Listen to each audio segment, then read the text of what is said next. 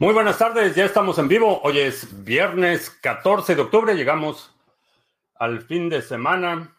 Eh, estamos listos para iniciar nuestra transmisión el día de hoy. Si es la primera vez que nos visitas en este canal, hablamos de Bitcoin, criptomonedas, activos digitales y algunos temas de política económica y geopolítica que afectan tu vida y tu patrimonio. Estamos transmitiendo en vivo audio y video vía Facebook, Twitch, Twitter y Odyssey.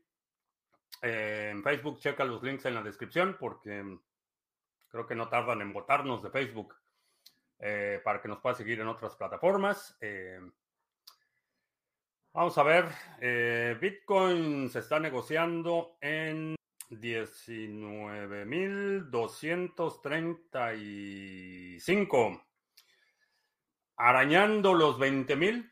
En la madrugada llegó a 19.900 y rechazó ese nivel. Está todavía sosteniéndose por encima de los 19.000. Eh, vamos a ver qué nos depara el fin de semana. Llegamos ya a la mitad, básicamente, del mes de octubre. Vamos a ver qué sucede con el precio de Bitcoin. En general, eh, continuamos con este entorno de incertidumbre. Hay muchos rumores de que la Reserva Federal va a intervenir en los mercados el Banco de Inglaterra, el Banco de eh, Japón. Hay mucha incertidumbre y pues bueno, vamos a ver qué, qué nos depara el fin de semana.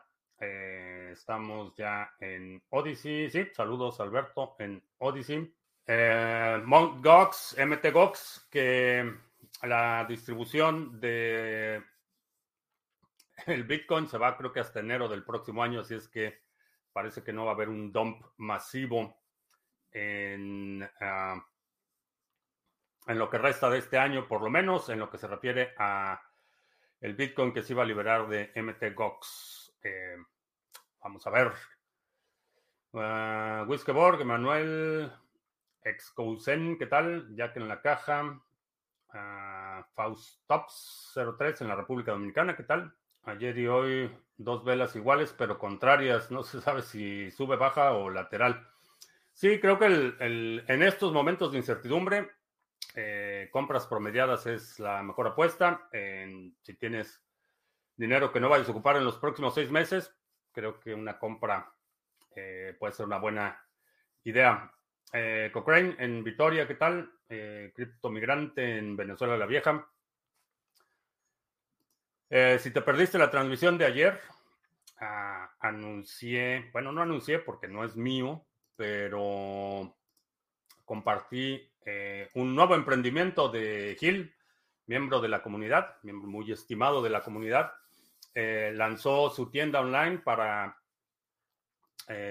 son dispositivos que te ayudan a proteger tus llaves privadas a tus semillas de recuperación, eh, está distribuyéndolo, está enviando a México, todo el país. Tiene este que es algo que ya habíamos discutido, habíamos comentado aquí en el canal, es una guía que te permite grabar tus palabras de recuperación utilizando punzones. Eh, están aquí los enlaces a tutoriales y demás, pero utilizas esta guía para poner las letras en la rondana y después, una vez que terminas ese paso, puedes eh, también comprar una cápsula de 12 o 24 palabras y almacenar ahí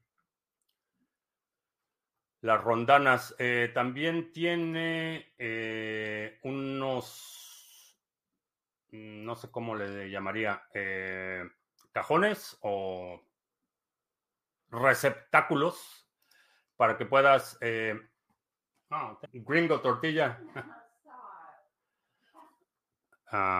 Este le puedes poner, eh, atornillar debajo de una repisa, de un escritorio, algún cajón y guardar ahí tus, tu ledger, tu Trezor, creo que ya tiene el de Trezor. Eh, no, todavía no tiene el de Trezor. Tu Ledger Nano S, tu Cold Card, etcétera. Chécalo emprendimiento de Gil, miembro de la comunidad.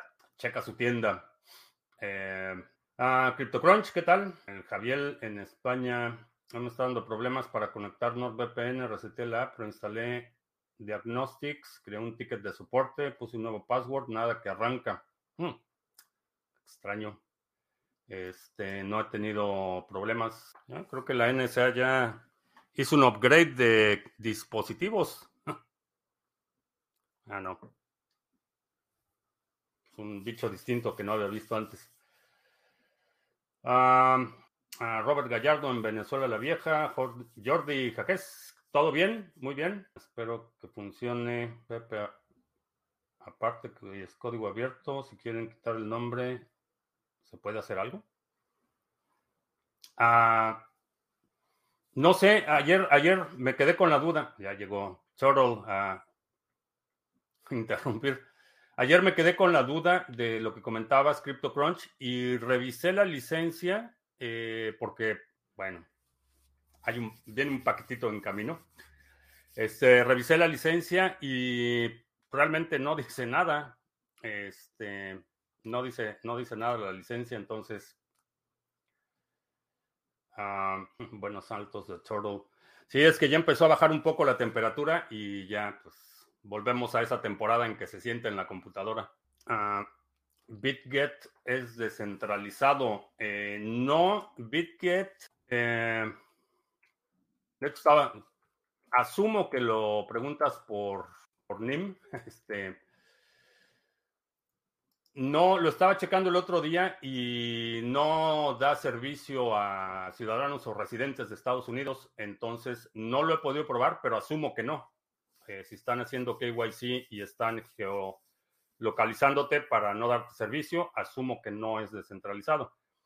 Eh, y hablando de no es descentralizado, estaba viendo el reporte de bloques de Ethereum y ya el 51% de los validadores no están procesando transacciones de Tornado Cash. Eh, entonces son compliant con la Oficina de Control de Activos Financieros, eh, lo que quiere decir que Ethereum se convirtió en una máquina de censurar transacciones y creo que solo va a empeorar la situación las grabaciones del seminario. Ya está renderado el video. Necesito terminarlo entre hoy y mañana sin falta. José en Costa Rica. Excelente transmisión. Te felicito. He aprendido más. Pues qué bueno que has aprendido. Qué bueno que te ha servido. Dice que no piden KYC, pero te piden pasaporte. No, no, no creo que sea descentralizado, eh, por, simplemente por el hecho de que están limitando usuarios fuera de ciertas jurisdicciones eh, asumo que no son descentralizados. estamos a Michael Mitnick en Odyssey. Eh, el nuevo programa de membresía de Odyssey está disponible para los creadores y streamers. El 100% de las membresías en efectivo son para los creadores. Hay un catware en mi laptop. Sí, este Turtle ya se apoderó de la laptop. Eh, lo de las membresías sí lo estuve checando. Eh, no es un modelo que creo que pudiera funcionar para este canal, pero vamos a analizarlo. Estamos trabajando en los planes por si no lo habías escuchado.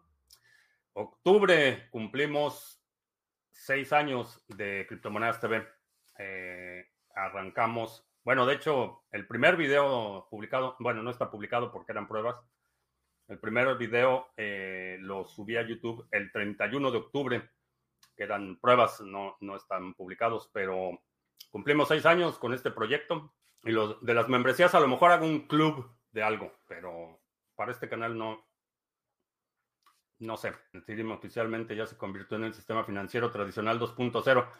Sí, de hecho, me, está, tengo la tentación de someter una propuesta de eh, Ethereum Improvement Proposal, un EIP, para que el ticker de Ethereum, en lugar de ser ETH, eh, e se cambie a WEF. Ah, sí, Michael Mitnick se da sus vueltas por acá. También tendrá opciones de cripto para unas semanas, pero sobre todo para usuarios de Latinoamérica y Centroamérica que no tienen acceso a cuentas bancarias en dólares o euros. Ah, eso ya empieza a sonar más interesante, porque vi que había que activar eh, cuenta bancaria, eh, pero si va a ser cripto, pues ya estamos, ya estamos hablando. Deberían de aceptar library credits para pagar las membresías, eso sería un buen inicio. Yuyo, ¿qué tal? Héctor, buenas noches. Ayer escuché sobre la filtración de datos de Apple y Android en VPN, pese a usar VPN. ¿Qué podemos hacer entonces? Yo tengo NordVPN. Hay dos alternativas. La primera es eh, instalar Graphene OS en un dispositivo compatible. No todos los dispositivos son compatibles. Si requieres un alto grado de seguridad. La otra es asumir que tus equipos y tus dispositivos están comprometidos y actuar en consecuencia.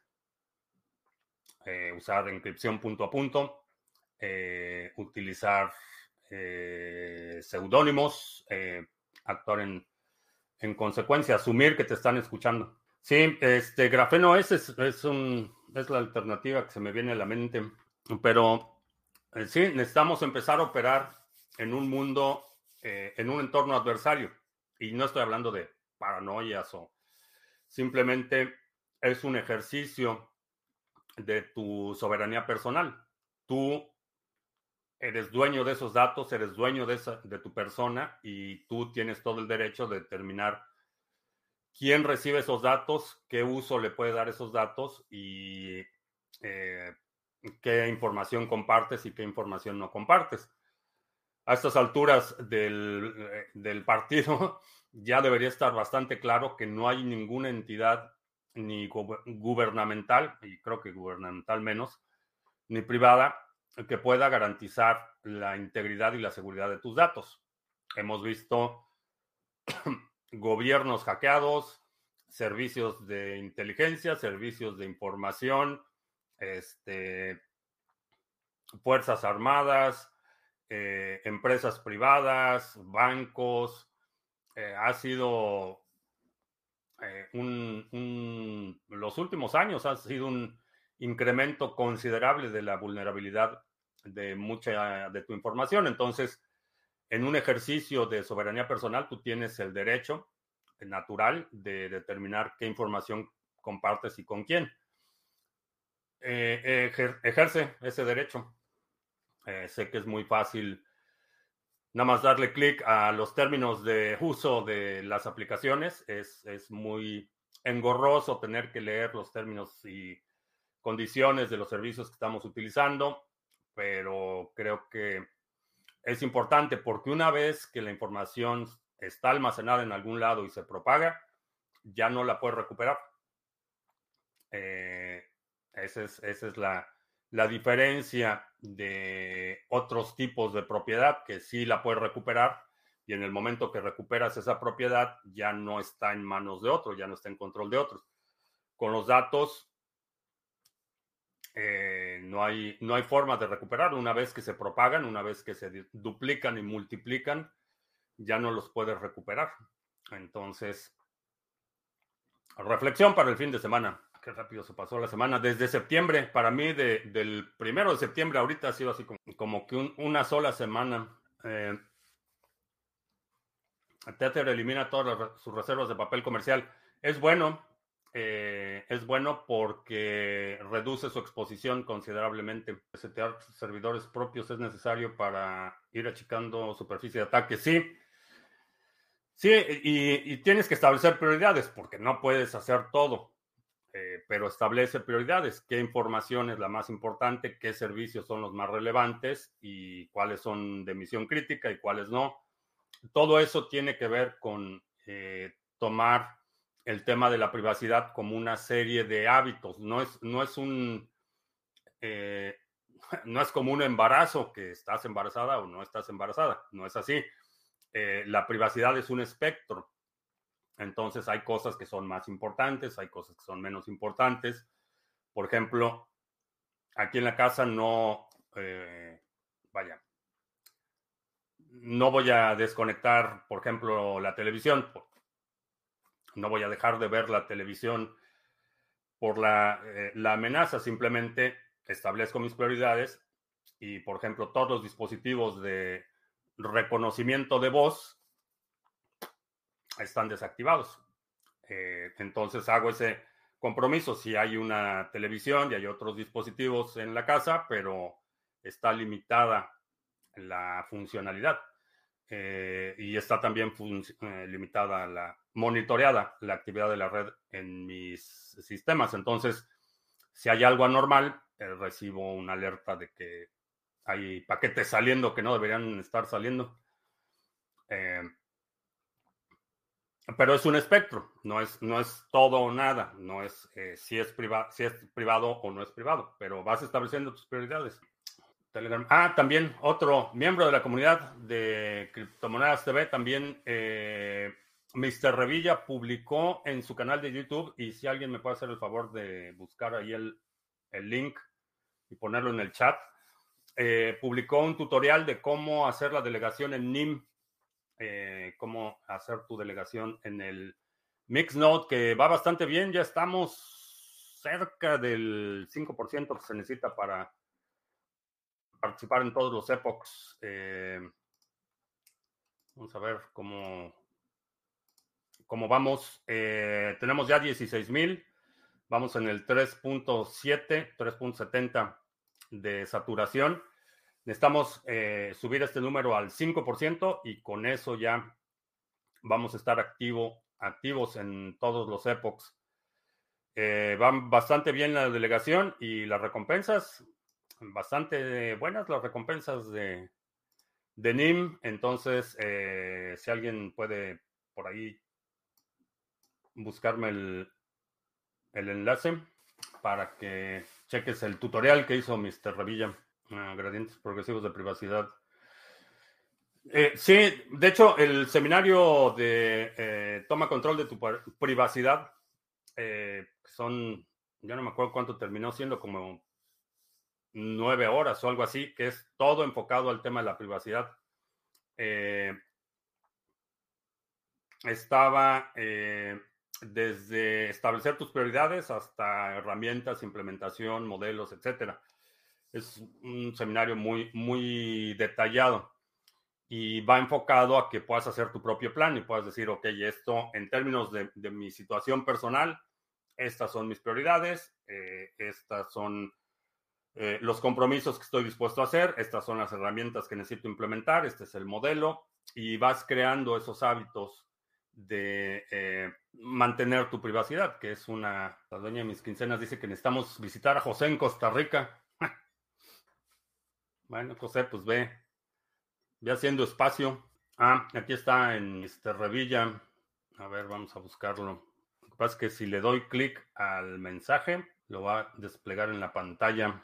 Bueno, ahí está en el, en el chat en Twitch, ya está en Twitch y si alguien lo puede poner ahí en Facebook o en Odyssey. Bueno, está en Odyssey el, el video también. En África ya se está usando desde hace algunas semanas los micropagos de Lightning para hacer mercado a través de códigos SMS. Recordé el broadcast de transacciones por radio. Sí, en África es una situación interesante porque se saltaron en la revolución de las telecomunicaciones, se saltaron toda la parte que produjo mucha resistencia en países más avanzados. Eh, por ejemplo, en, en México, que es donde tuve la experiencia de montar la infraestructura de Internet, mucha de la infraestructura era muy obsoleta. Las redes telefónicas o los cableados, las estaciones de switcheo. Entonces, convertir toda esa infraestructura existente a infraestructura digital involucraba inversiones enormes. De hecho, el gobierno tuvo que subsidiar los primeros nodos de lo que se llamaba la Red Tecnológica Nacional, eh, que fueron los primeros nodos de Internet que estaban en centros de investigación y universidades del sistema del Consejo Nacional de Ciencia y Tecnología. El gobierno subsidió muchas de las eh, inversiones necesarias para establecer esa infraestructura inicial.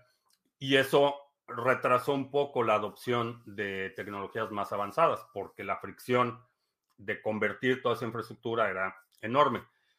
Muchos países africanos dieron el brinco porque no tenían esa infraestructura, entonces se fueron directamente a móvil. No había que reemplazar cableados, tuve la oportunidad de participar en el diseño de un proyecto en, en Chad que iba a estar financiado por la comunidad europea para un proyecto de voz sobre IP. Al final de cuentas no le llegaron el precio al ministro de comunicaciones de, de Chad y el proyecto ya no nunca fue fondeado porque pedía mucho dinero el, secretario de comunicaciones. Pero hicimos el estudio y, parte de la propuesta era esa, era dar el brinco de, de, de cero a 100% digital y no pasar esa, esa ese proceso de conversión analógica que se dio en muchos países que tenían infraestructura de comunicaciones más o menos funcional. Eh, reconvertir toda esa infraestructura eh, tuvo muchísima fricción. Entonces, países en África, la adopción de móviles fue astronómica, eh, muchísimo más rápida que en cualquier otro país, porque no había que reemplazar infraestructura analógica existente. Bastante interesante la experiencia. Y sí, en África el móvil domina. Ah, ok, ya está ahí el. Ya están en los chats el link para que cheques el tutorial de Mr. Revilla para hacer tu delegación en NIM. Ok, ¿no más preguntas? Si estamos en vivo. Redes, redes, Mesh haría falta y las ideas de los routers flotando con, en globos. Creo que e, ese es un proyecto que creo que empieza a ser urgente.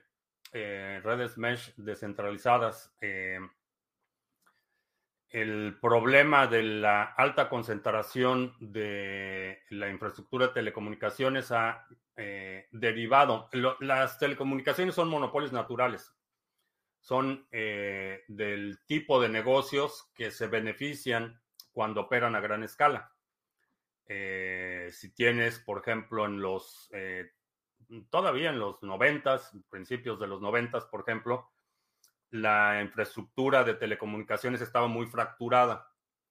Entonces había, eh, por ejemplo, aquí en Estados Unidos había muchas empresas telefónicas medianas. había algunas telefónicas locales, pero medianas. En los 90 se acelera el proceso de, consolidaciones hasta que llega a WorldCom, que fue como que el, punto más alto de la eh, eh, concentración monopólica de infraestructura de telecomunicaciones. Entonces, lo que eh, se beneficia a gran escala porque no hay interoperabilidad, no hay interconexiones, y entonces domina la infraestructura y son monopolios naturales. Tenía, había un punto, por ejemplo, quienes se acuerdan cuando empezó el servicio celulares, había costos de interconexión, por ejemplo. Había eh, circunstancias en las que muy al inicio había problemas de comunicación entre una red y otra. Si tenías un proveedor y tu amigo tenía otro proveedor, de repente no se conectaba la llamada y había un montón de problemas de integración. Entonces las telecomunicaciones eh, son monopolios naturales. Esto tiene la consecuencia de que en la medida que se va concentrando la infraestructura de telecomunicaciones, se convierte en un, cuello de botella. Tienes un solo switch y con un solo switch puedes apagar y prender segmentos de tu red y es una concentración de poder enorme.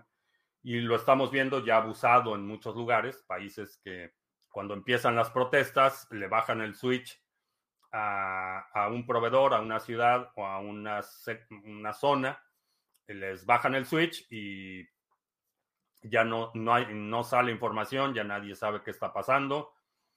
Y, siendo eh, cada vez más dependientes de, la comunicación instantánea, eh, pueden causar mucho daño y mucho caos. Entonces, las redes mesh creo que es algo urgente. Eh, redes descentralizadas de comunicación creo que es algo urgente. Los ingenieros tomen nota. ¿Sabes qué es Finext? Eh, no. Sé que es FinTech, pero no sé qué es Finext. Ah, Paco Gómez en Sevilla, ¿qué tal? Ah, sería lo ideal un Internet descentralizado, pero los gobiernos lo permitirían. ese es el punto, eh, que hay que... Eh, tendría que ser un diseño parecido a Bitcoin, que no lo puedan detener. Eh, si estás esperando que el gobierno te dé permiso, olvídalo. Cada, cada año que pasa, los gobiernos son más restrictivos. Cada vez son más las libertades civiles y, e individuales que vamos a perder. Y si estás esperando que el gobierno te permita hacer algo, no va a suceder. La idea es que sea algo que el gobierno, que sea resistente a censura como Bitcoin, eh, que el gobierno no lo pueda detener aunque quiera.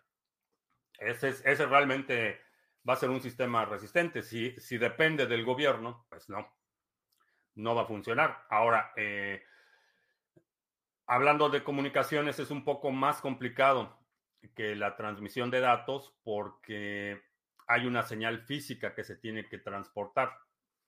Eh, todo, todo lo que, eh, toda la comunicación, este video que estás viendo ahorita, lo que estás comentando ahí en el chat, es comunicación electrónica.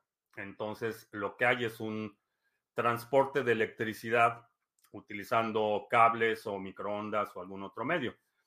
En el caso de las redes mesh, hay una señal de radio específica que necesita operar en cierto rango de frecuencias para que la red sea funcional. Entonces, allí es donde está el, punto más vulnerable, que puedes tener eh, saturadores de señales o algunas otras medidas eh, hostiles para interrumpir la comunicación. Ese espectro radioeléctrico requiere el transporte o, es, es, donde transportas la señal de radio. Entonces, eh, primero, esas señales de radio se pueden triangular, se puede triangular el origen, eh, así es como a, muchos de los batallones rusos les están dando hasta con la cubeta, porque las señales de radio se pueden ubicar y triangular y se pueden interrumpir. Hay saturadores de señales. Entonces, la, parte más vulnerable en una red mesh no es tanto el software, el software, la, la transmisión de radio, el relay, es algo relativamente simple. El el reto está en el transporte físico eh, de la señal.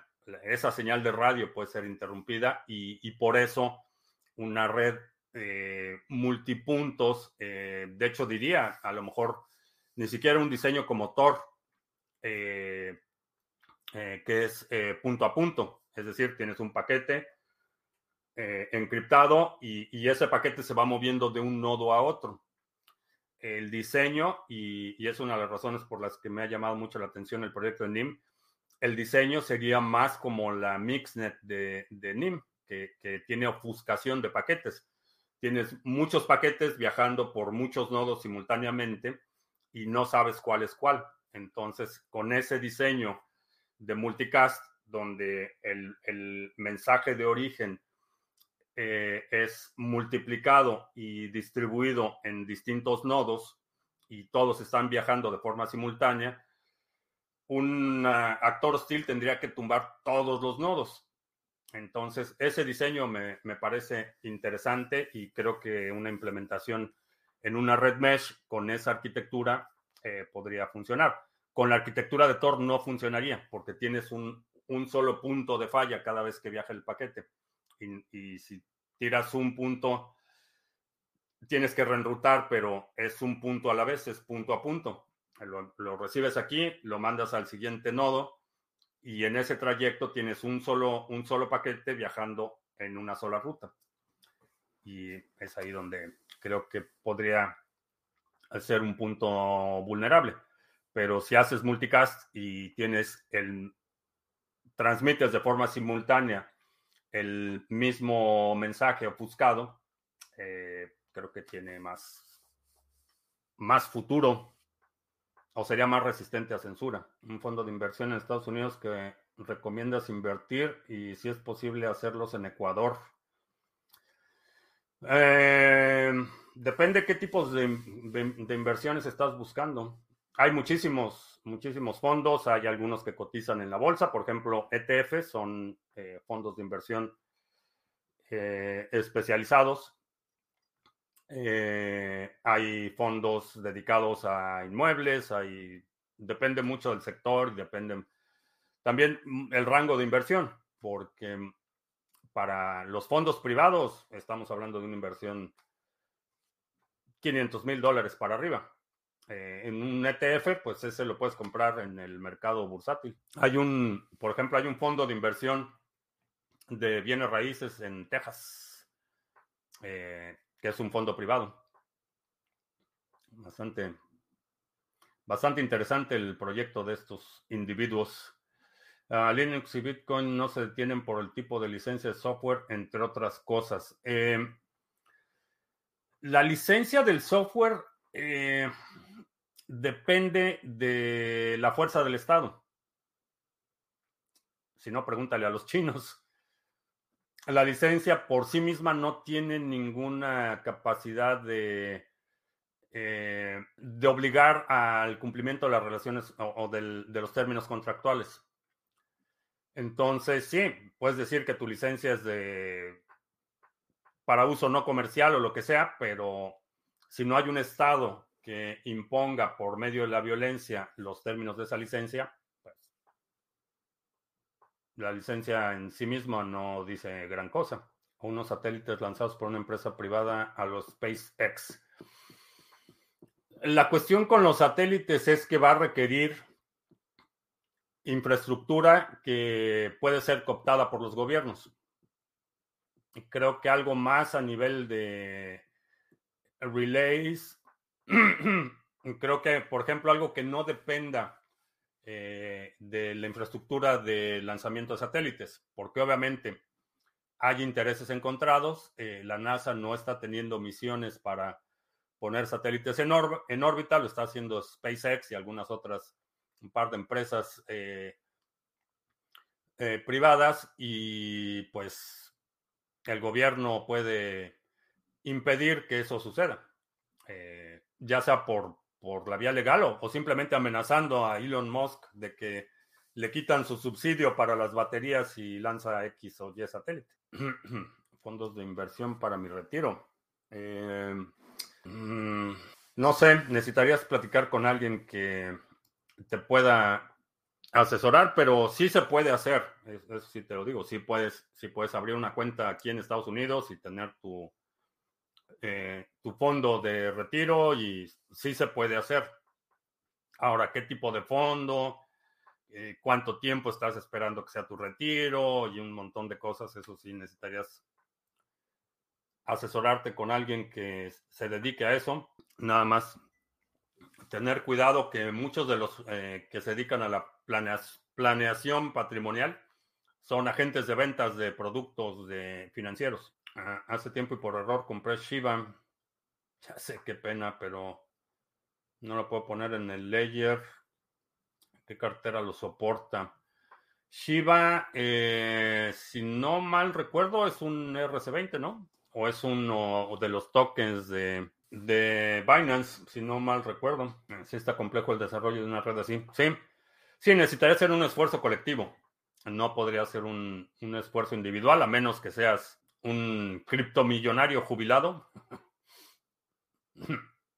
es un, esfuerzo colectivo. Los de Locha tenían ideas interesantes, pero como que les jalaron las orejas en lo oscurito. No sé, la verdad es que eh, Nunca tuve respuesta a mis preguntas sobre qué había pasado con el proyecto de Locha. Nunca me contestaron, entonces no sé, no sé cuál fue, fue la situación ahí. Había una noticia que un fondo de inversión para el retiro iba a con, considerar invertir en BTC.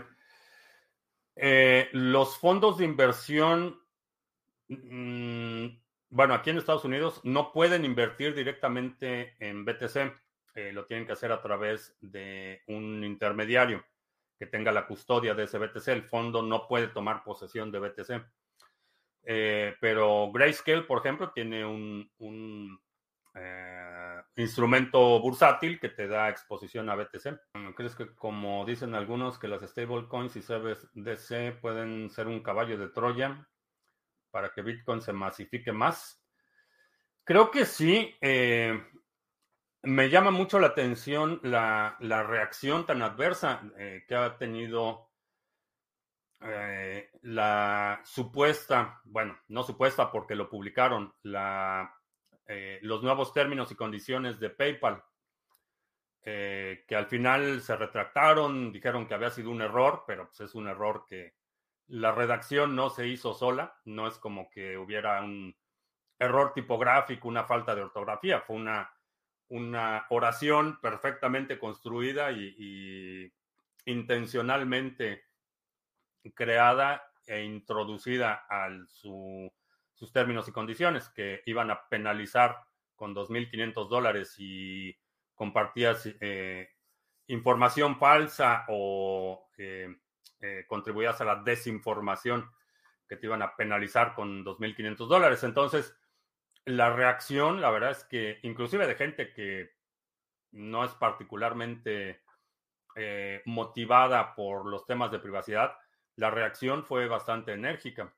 Entonces, creo que sí, creo que en el momento que la gente inclusive si no le interesa Bitcoin, si no le gustan los Bitcoiners o que si dice que la gente de cripto son unos eh, eh, orangutanes primitivos, lo que sea, en el momento que se den cuenta que el gobierno tiene la facultad de suspender sus actividades financieras, que tiene la facultad de censurar transacciones, de revertir transacciones, eh, básicamente de robarte en cualquier momento, creo que va a empujar a mucha gente, a lo mejor no a toda, pero va a empujar a mucha gente a buscar una salida. Es que invertir en Circle de USDC ahora que salga la bolsa y sea adoptado por los gobiernos para su sed BDC sería una buena inversión. Eh, no, los gobiernos no van a adoptar ningún, ningún token existente. Eh, los gobiernos van a crear sus propias, sus propias monedas eh, a lo mejor utilizan una arquitectura similar o alguna tecnología de alguna de las redes existentes, pero esa idea de que el gobierno X va a utilizar Ripple, que es el que veo con mayor frecuencia, o que va a utilizar Tron, o que va a utilizar lo que sea para su CBDC, es una fantasía. Los gobiernos no le van a dar a nadie el poder de determinar el suministro. No van a. el propósito de las CBDCs de las corruptomonedas soberanas es incrementar el nivel de control y vigilancia financiera. No se lo van a dar a Ripple, no se lo van a dar a Tron, no se lo van a dar a nadie. Eso ni a Circle ni a nadie más. Eso eh, espero que, quede claro. No, no van a comprar Ripple para hacer su CBDC.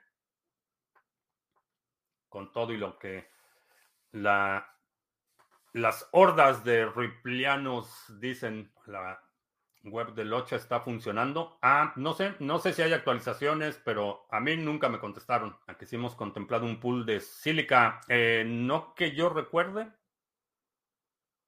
A lo mejor sí, es que hemos, hemos evaluado muchísimos. No me acuerdo exactamente el de sílica, pero si hay interés, lo podemos, lo podemos checar.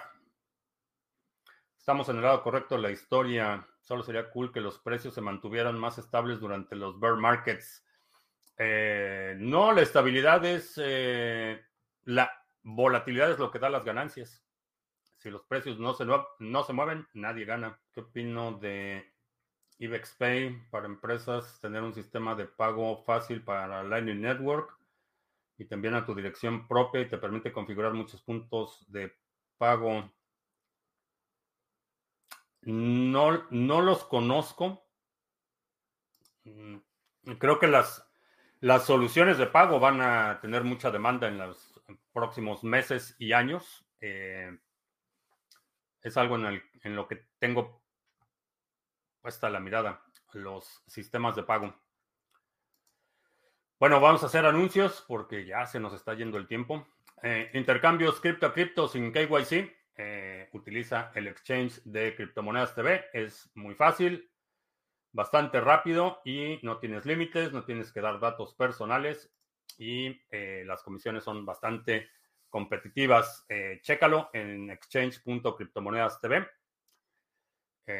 yo lo utilizo, bueno, no frecuentemente, cada vez que termina el, el epoch de Ontology, cambio el ONG que recibo por ONT y lo vuelvo a delegar al pool y para eso utilizo, eh, entre otras cosas, hago otros intercambios, pero ese es el que uso con mayor regularidad. Eh, también hablando de privacidad, eh, NordVPN, creo que es, un, es importante proteger la privacidad y para eso utilizo NordVPN. Es algo que he estado utilizando y recomendando desde hace mucho tiempo. Si utilizas el enlace que está apareciendo en la descripción, eh, te va a presentar la mejor oferta disponible en ese momento y si contratas el servicio, a mí me da un par de dólares que convertiré en satoshis tan rápido como lo reciba. ¿Y qué otra cosa? Ah, pues Sarga. Eh, checa los pools de Sarga. Eh, tenemos el pool de NIM, el de Cosmos, Cardano, Waves, Harmony, Band, Ontology, más los que se acumulen. También pools de minería y otros proyectos como el OTC Trading Desk, donde puedes hacer intercambios. Eh, si quieres adquirir NIM, en la mañana vi un par de un par de ofertas. Vamos a ver si todavía están ahí, porque se están yendo muy rápido las ofertas de NIM. Em, hay una de 200 a 1000 NIM por Tether. Así es que si a alguien le interesa, ahí está en el OTC Trading Desk. Hay opción de cambiar Tether por NIM. Checa la página de Sarga. Ahí están todos nuestros proyectos, más los que se acumulen. Ah, tienes razón, pero los ahorros sí que duele verlos diluir, aunque sea algo temporal. Eh, a lo mejor es tu primera vez, pero yo llevo ya varios ciclos en los que de repente...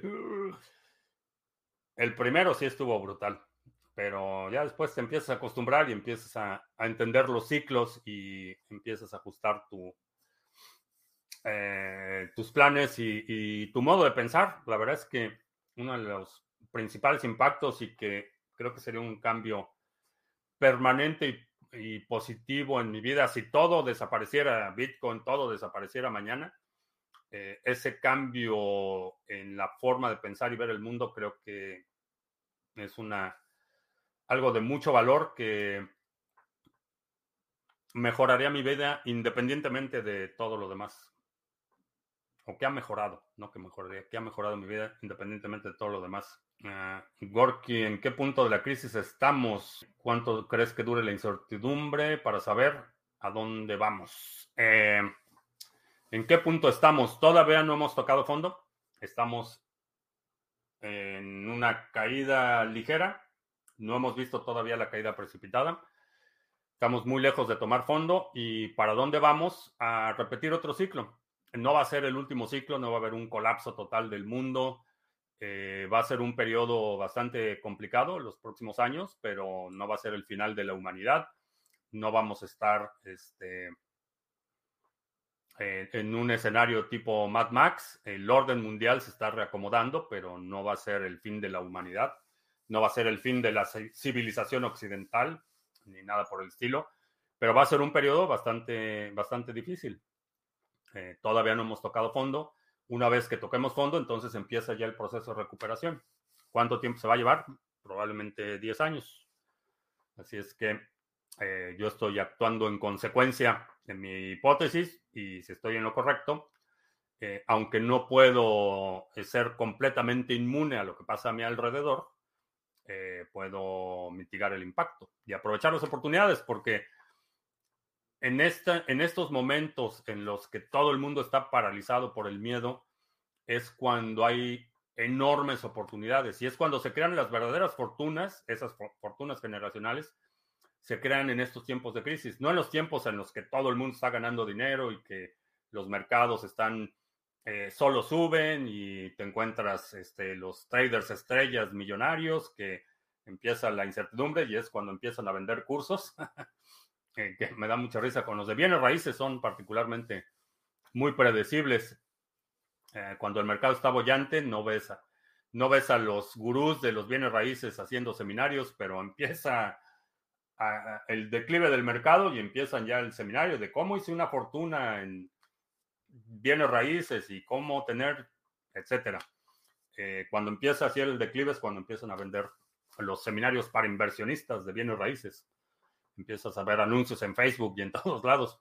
Pero, pero es en esos momentos de, de incertidumbre, de parálisis de mucha gente, cuando hay oportunidades enormes. Estoy muy optimista por lo que vamos a ver en los próximos años. Eh, no va a ser fácil, pero va a haber enormes oportunidades. Estaba reflexionando sobre el capital que uno tiene en el banco.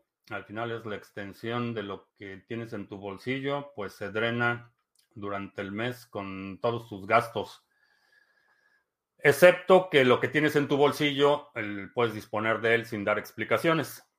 Eh, he estado hablando con algunas personas y, eh, por ejemplo, cuentas de banco que ya estaban establecidas desde hace tiempo, eh, están recibiendo notificaciones de que por qué quieres retirar y cuánto quieres retirar y muchas instituciones están bajando los límites de lo que puedes retirar y pagos que exceden cierta cantidad, hay que dar explicaciones y la diferencia es que el dinero que tienes en tu bolsillo es tu dinero y el dinero que tiene en el, banco es dinero del banco y tienes que pedirle que por favor te lo dé.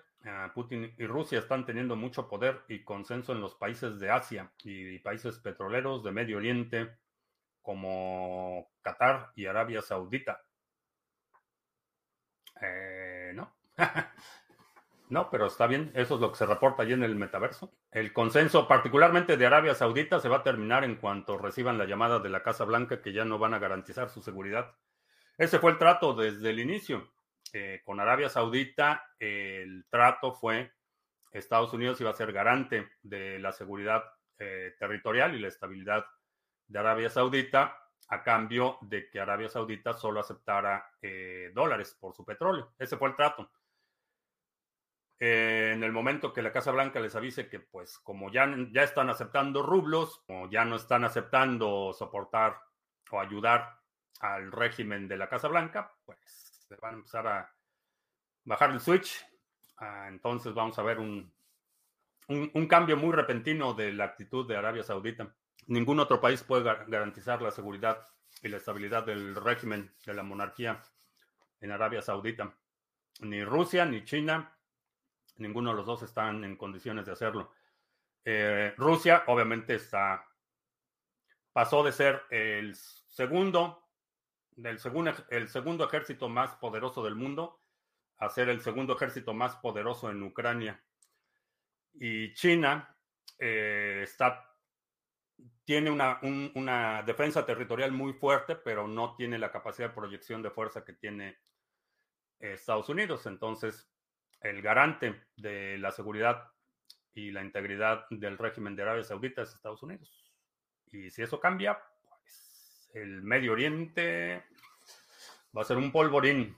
Ah, ¿Qué harías si tuvieras 150 mil euros en efectivo en un banco e ingresos por 10 mil al mes? Y eso es todo lo que tienes. Eh, ¿Cómo lo invertirías? Primero, sacaría el dinero del banco. Eso, definitivamente lo sacaría del banco. Asumo que estás en España. Eh, lo sacaría del banco. Eh, crearía una empresa. Eh, esa empresa es la que haría operaciones financieras, hacerlo patrimonio institucional en lugar de patrimonio personal. Los saudíes estuvieron comprando muchas armas a la presidencia de Trump para la guerra de Yemen. Ya están hiperarmados los saudíes. Eh, sí, pero el tipo de armamento que tienen los saudíes requiere mantenimiento y ese mantenimiento depende de Estados Unidos. Eh, no, si no le das mantenimiento, no, es, no es como tu coche, que si tienes un Honda, pues puedes manejar ahí 50 mil kilómetros y pasarte todos los servicios y no pasa nada. El e, equipo, particularmente para la defensa, eh, todo lo que es aviación, todo lo que son sistemas de control de misiles, todo lo que son radares, defensas antiaéreas, todo eso requiere una enorme cantidad de mantenimiento. No es algo que ya, ya lo compraste y ya lo puedes usar todo el tiempo que quieras. Eh, no funciona así. Eh, particularmente el armamento más sofisticado. Armas convencionales, armas ligeras, pues sí, puedes sustituir el mantenimiento con casi cualquier cosa, pero los sistemas más sofisticados requieren mantenimiento, requieren partes, requieren refacciones y la rutina de mantenimiento tiene que ser muy estricta. Eh, si ves, por ejemplo, las bitácoras de mantenimiento de un jet de combate, eh, por cada hora de vuelo recibe tres o cuatro horas de mantenimiento. Eh, entonces, todo ese mantenimiento requiere insumos, requiere logística que está vinculada a Estados Unidos. Todos los, eh, tratados o, contratos de compra-venta de, armamento incluyen mantenimiento. Bueno, ese es, uno de los problemas que tiene eh, Rusia con su principal portaaviones, que la India lo iba a fabricar y le iba a dar mantenimiento y resulta que no le cumplieron con el contrato de mantenimiento y el principal portaaviones pues sigue ahí estacionado porque es inoperante. Entonces no, no funciona así tan, tan simple. Eh, todo ese armamento requiere mantenimiento, requiere logística y requiere apoyo eh, y parte de la transferencia de ese armamento incluye el soporte de mantenimiento. En el momento que Estados Unidos empiece a negar partes o mantenimiento a esos sistemas de defensa de Arabia Saudita, pues se van a empezar a deteriorar rápidamente y en cuestión de un año empiezan a, empiezan a fallar. Más que trato es amenaza. Eh, solo dólares o los envío a los F-16. No, en ese momento, eh, en, ese momento fue un trato mutuamente beneficioso. El Medio Oriente era un polvorín eh, y la única forma de asegurar los ingresos de Arabia Saudita era con la garantía militar de Estados Unidos. Ese fue el trato. Es distinto al trato que le ofrecieron a, Libia, por ejemplo, a Muammar Gaddafi. Ahí sí fue un trato de mafia. Y cuando no aceptó el trato, acabaron con el régimen de, de Gaddafi y el país ahorita está en ruinas. Eh, pero el trato de Arabia Saudita ese sí fue, fue más de, de mutuo beneficio. Los helicópteros que dejaron los gringos en Afganistán ya se están cayendo de los cielos, ¿sí? Sí, por, eh, por, cada, por cada hora, no sé los helicópteros, los aviones de combate por cada hora de vuelo son cuatro horas de mantenimiento. No sé los helicópteros, pero así funcionan los armamentos sofisticados. No, es, no, no estamos hablando de armas convencionales que puedes reemplazar partes y cosas así. La OTAN ha estado muy asustada esta semana, sigue amenazando a Rusia. Parece que el régimen ucraniano perdió todo el armamento de primera línea que le entregaron. Pues lo perdió, pero en la cabeza de los rusos, este, sé que, sé que no lo han aceptado formalmente, pero todos esos misiles de precisión que están recibiendo este, los batallones y los depósitos y la infraestructura rusa no es, no es de fabricación rusa, eso, eso sí te lo puedo asegurar. Ah, ¿Qué opinas de las deudas, en especial Estados Unidos, tarjetas de crédito? ¿Debería uno seguir pagando o mejor acumular pólvora? El dinero cada vez pierde más valor, es un barril sin fondo.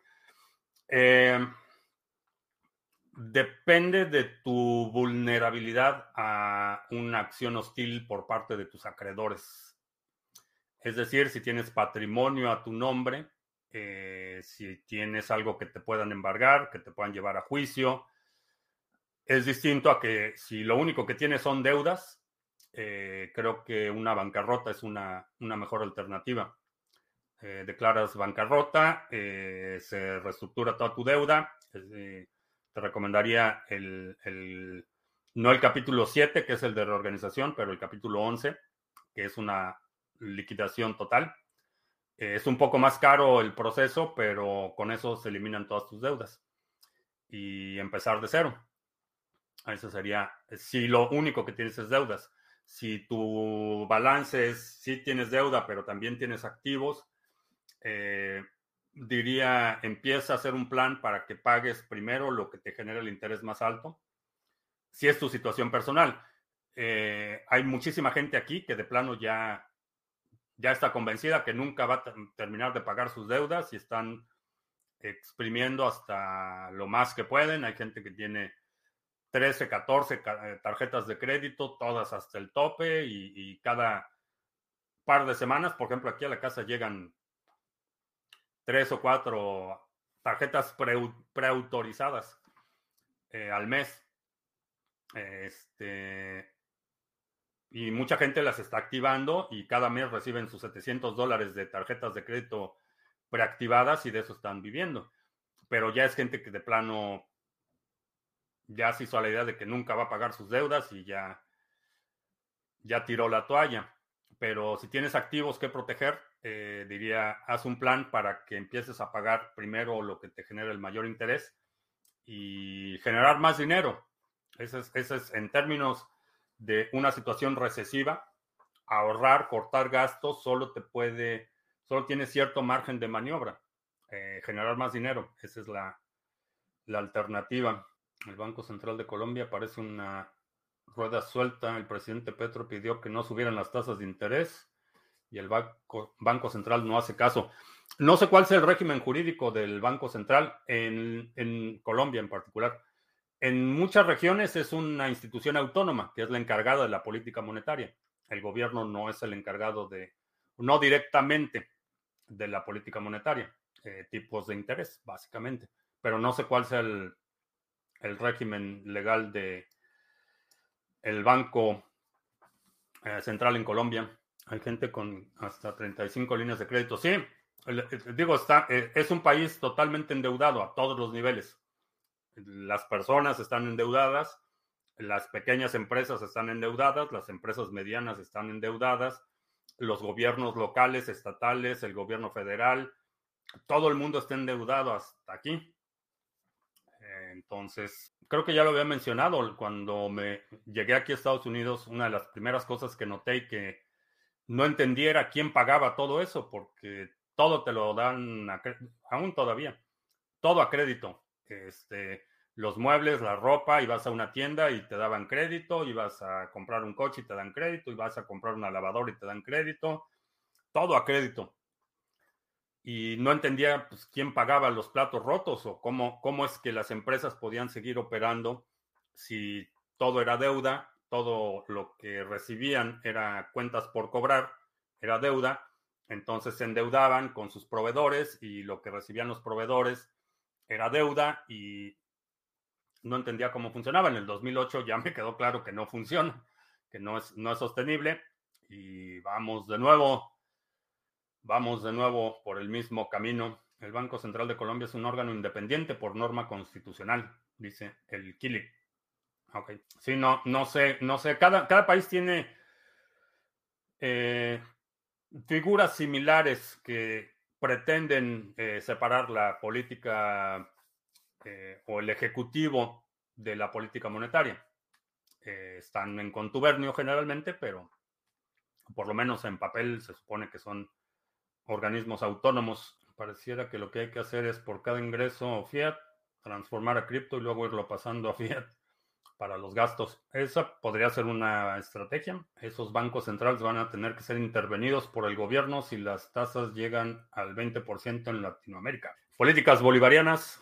Eh, bien, pues con eso terminamos. Eh, te recuerdo que estamos en vivo lunes, miércoles y viernes, 2 de la tarde, martes, jueves, 7 de la noche. Si no te has suscrito al canal, suscríbete dale like, share, todo eso. Eh, los domingos publicamos nuestro resumen semanal. Deja un mensaje aquí con la marca de tiempo si crees que hay algún segmento de la transmisión de hoy que amerite estar en nuestro resumen semanal del domingo. Y creo que ya. Por mi parte es todo. Gracias y nos vemos el lunes.